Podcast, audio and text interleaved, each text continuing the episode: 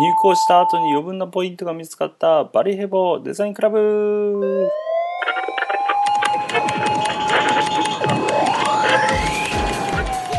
はいどうもどうも。どうも。えー、ベルの先に口内ができました、えー非常に今日は喋る喋る時に、えー噛んでしまうし、えー聞き取りづらいところがあるかもしれませんが、えー申し訳ありません。我慢して聞いていただければと思います、えー、どなりの入校した後に余分なポイントが見つかったっていうのはですね、えよくある話で、えイラストレーターを使ってますと、えまあ、グラフィックデザインで入校した後にですね、えーポイントが残ったまま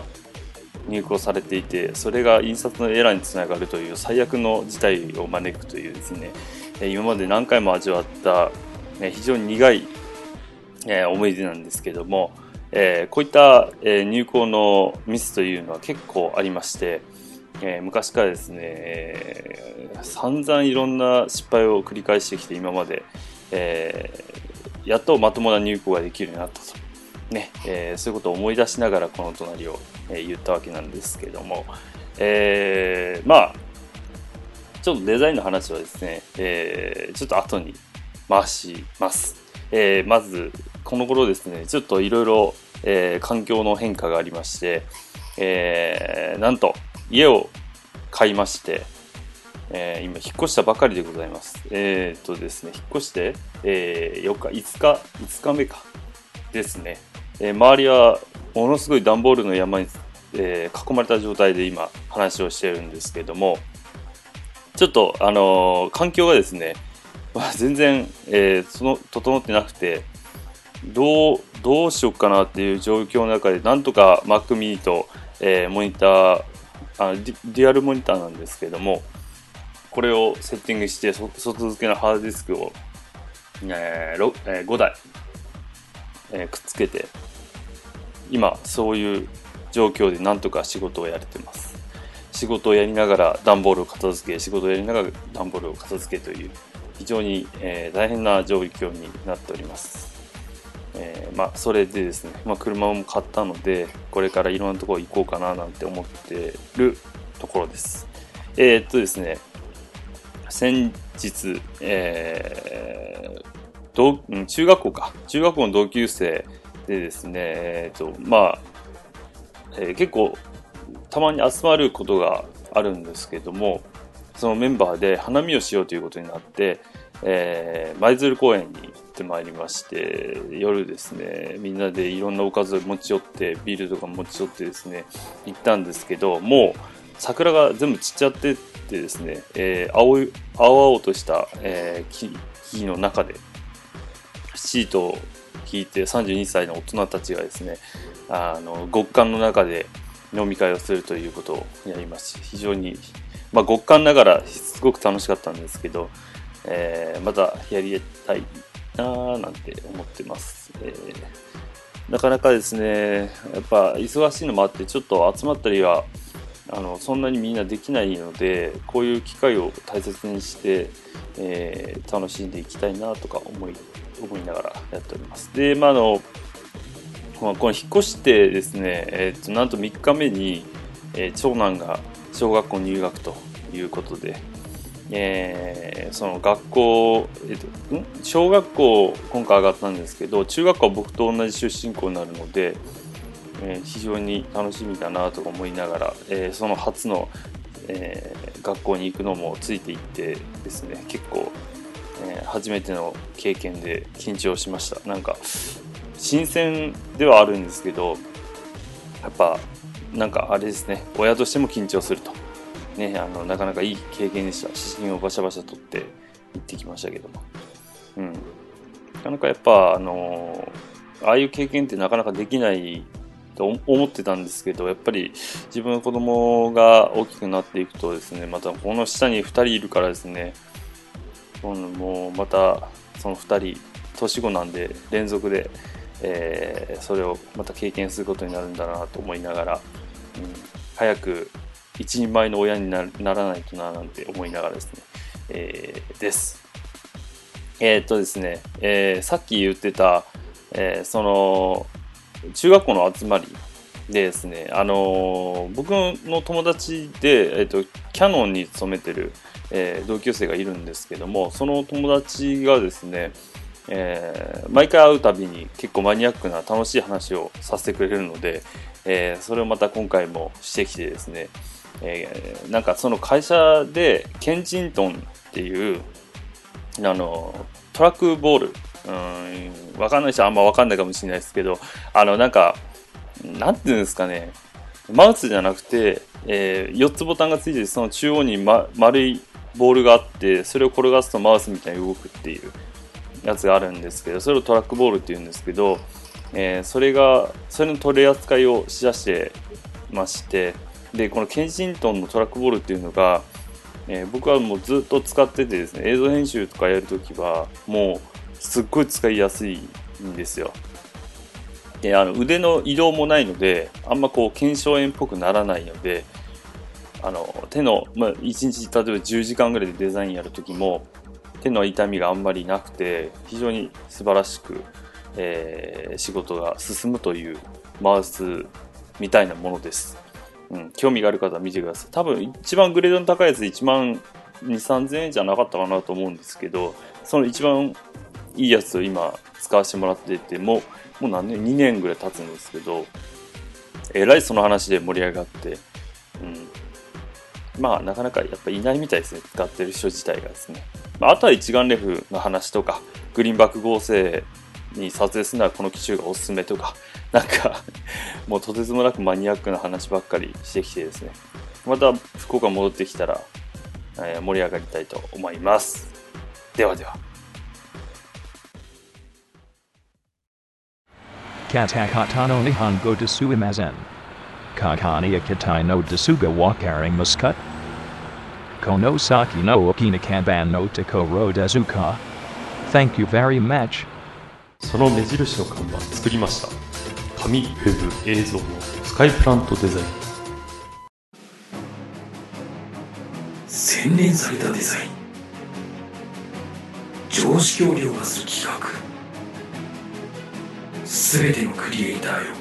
ここに集え。D の。Deino.jp はい。では、えー、デザインチックな話をしたいと思います。えっ、ー、とですね皆さんイースターエッグっていうのは知ってますか？イースターエッグ。あのなんか卵に絵描いて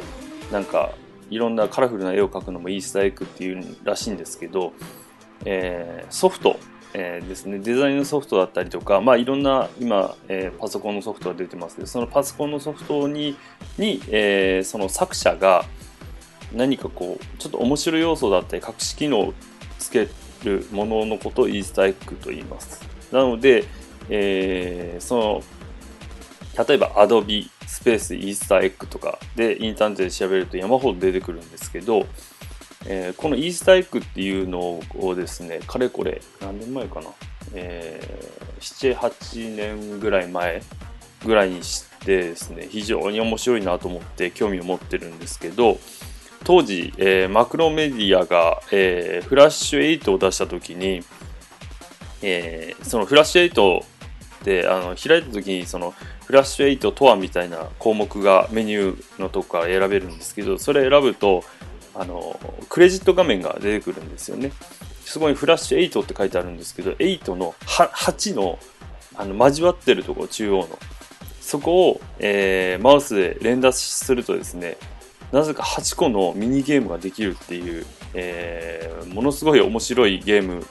がですねゲーム機能がついてました。でその時に、えー、あまり、まあ、知られてなかったので会社に、まあ、その時所属してたので、えー、これ面白いと思ってですね新入社員研修でデザイナーの方が入ってきた時に、えー、それをこんな機能あるんですよみたいなの言うと結構食いつくみたいでまあ他の会社がこんな研修をやってないっていうのがまずあるんでしょうけど、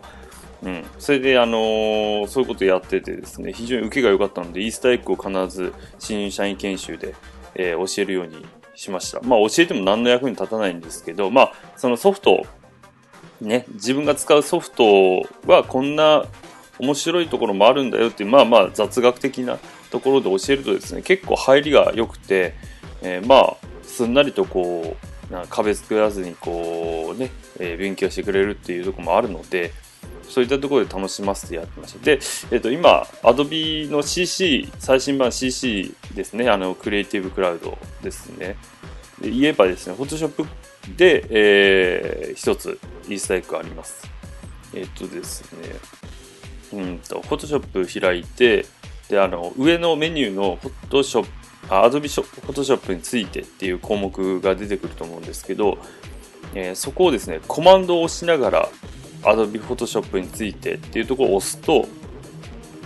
なんかですね、面白いクレジットが出てくるんですね、これが。で、まあ、ちょっとそれはあのー自分でやっていただくかネットを調べていただいた方が多分面白いと思うのでここでは言いませんけども、えー結構なんか今までにない斬新なものが出てきます。うん、であとは Adobe で言えばですね After Effects の、えー、と CS5 かなで、えー同じように、えークレジットを出すときにオプションをしながら確かえー出すとですね、あることが起きるとかですね、結構 Adobe は隠し機能が多いです。あの、と言ってもですね、あの、昔からこのイースターエッグを追っかけている人間としてはですね、うん、なかなかこの頃遊び心が少なくなってきたなと。おそらくこうね、あの、開発費がかさむとか、もうそれように作りますからね、プログラムを。でも、あとデバッカーもいるでしょうし、ね、だからその他にもまあ株主が多分なんかまあ好き真面目すぎてね、えー真面目な人が多くて、えーこんな機能いらねえじゃねえかよみたいなこと言ってきたとか、わしすみません、これは嘘です。あの、あの、憶測で話しますけれども、えーそんなことがあるんじゃないかななんて思いながら。昔はですね、えードリームイーバーとかは、なんか下の、えーパネル、うんプロパティか。プロパティパネルのところで、えー、となんかオプションを押しながら、えー画像を選択するかなんかするとうんなんかその画像のサムネイルのがところが開発者の顔になるとかなんかむちゃくちゃな機能がついてたんですよ他にももう Adobe は結構遊びまくっててうんコマンドラインですとね。確かコマンドラインかなんかで、えーある項目入れるとテトリスみたいなゲームができるとか。なんか、あ、すみません、今のはアップルですね。だから、アドビは関係ない話ですけど、えーとかですね、結構昔は、うーんと、ちょうどどれくらいの時かな、ちょうどあの、OS9 から、えー OS10 に移行するかしないかの時ぐらいですかね。いやその時には、えー結構面白いことをバンバンやってたんですけど、もうこの頃はなかなかできないみたいで、まあ、そういった、えークレジット画面でちょっと遊ぶぐらいしかやってないみたいですね。うん。で、えーまあ、イースターエッグはですね、結構有名なやつも、えーちらほらありますので、えーこれからも新しいの発見したらちょっと紹介していこうかななんて思います。うん。でも、あとはまあ、そうだな。なかなか、うん、まあ、やっぱどうしてもフラッシュ関係とかドリームイーバー関係が昔は熱かったので、そのイースターエッグの出方というか、えーそういうえエグさで言うとですね。うん。なので、えっと、イラストレーター、フォトショップも基本的にはオプションをしながら、あの、そのイラストレーターについてとかを押すとクレジットが変わるっていうのは昔からあった通例ではあったので、あとはパネルの、えー操作の時に、えーそれを押しながらやると、なんか変なのが出てくるとか、うん。ですね。昔なんか Google のトップ画面であったんですからね。なんかゲームができるようになるとか。そんなのもあったぐらいなんで、やっぱ4月1日の、えーまあ、エイプリルフールで、えー変なサイトいっぱい作る人もいますけども、えーそれ以外の時でも楽しめるような、うん、そんな、あのーなんかサイトでもイースターエッグあるしソフトでもイースターエッグあるしみたいな、うん、でこうなので。もうぜひ興味ある方は、えーなんかそのソフト名とか、えーメーカー名スペースイースターエッグで、えー調べていただくと山ほど出てきますのでいろいろやってみてください。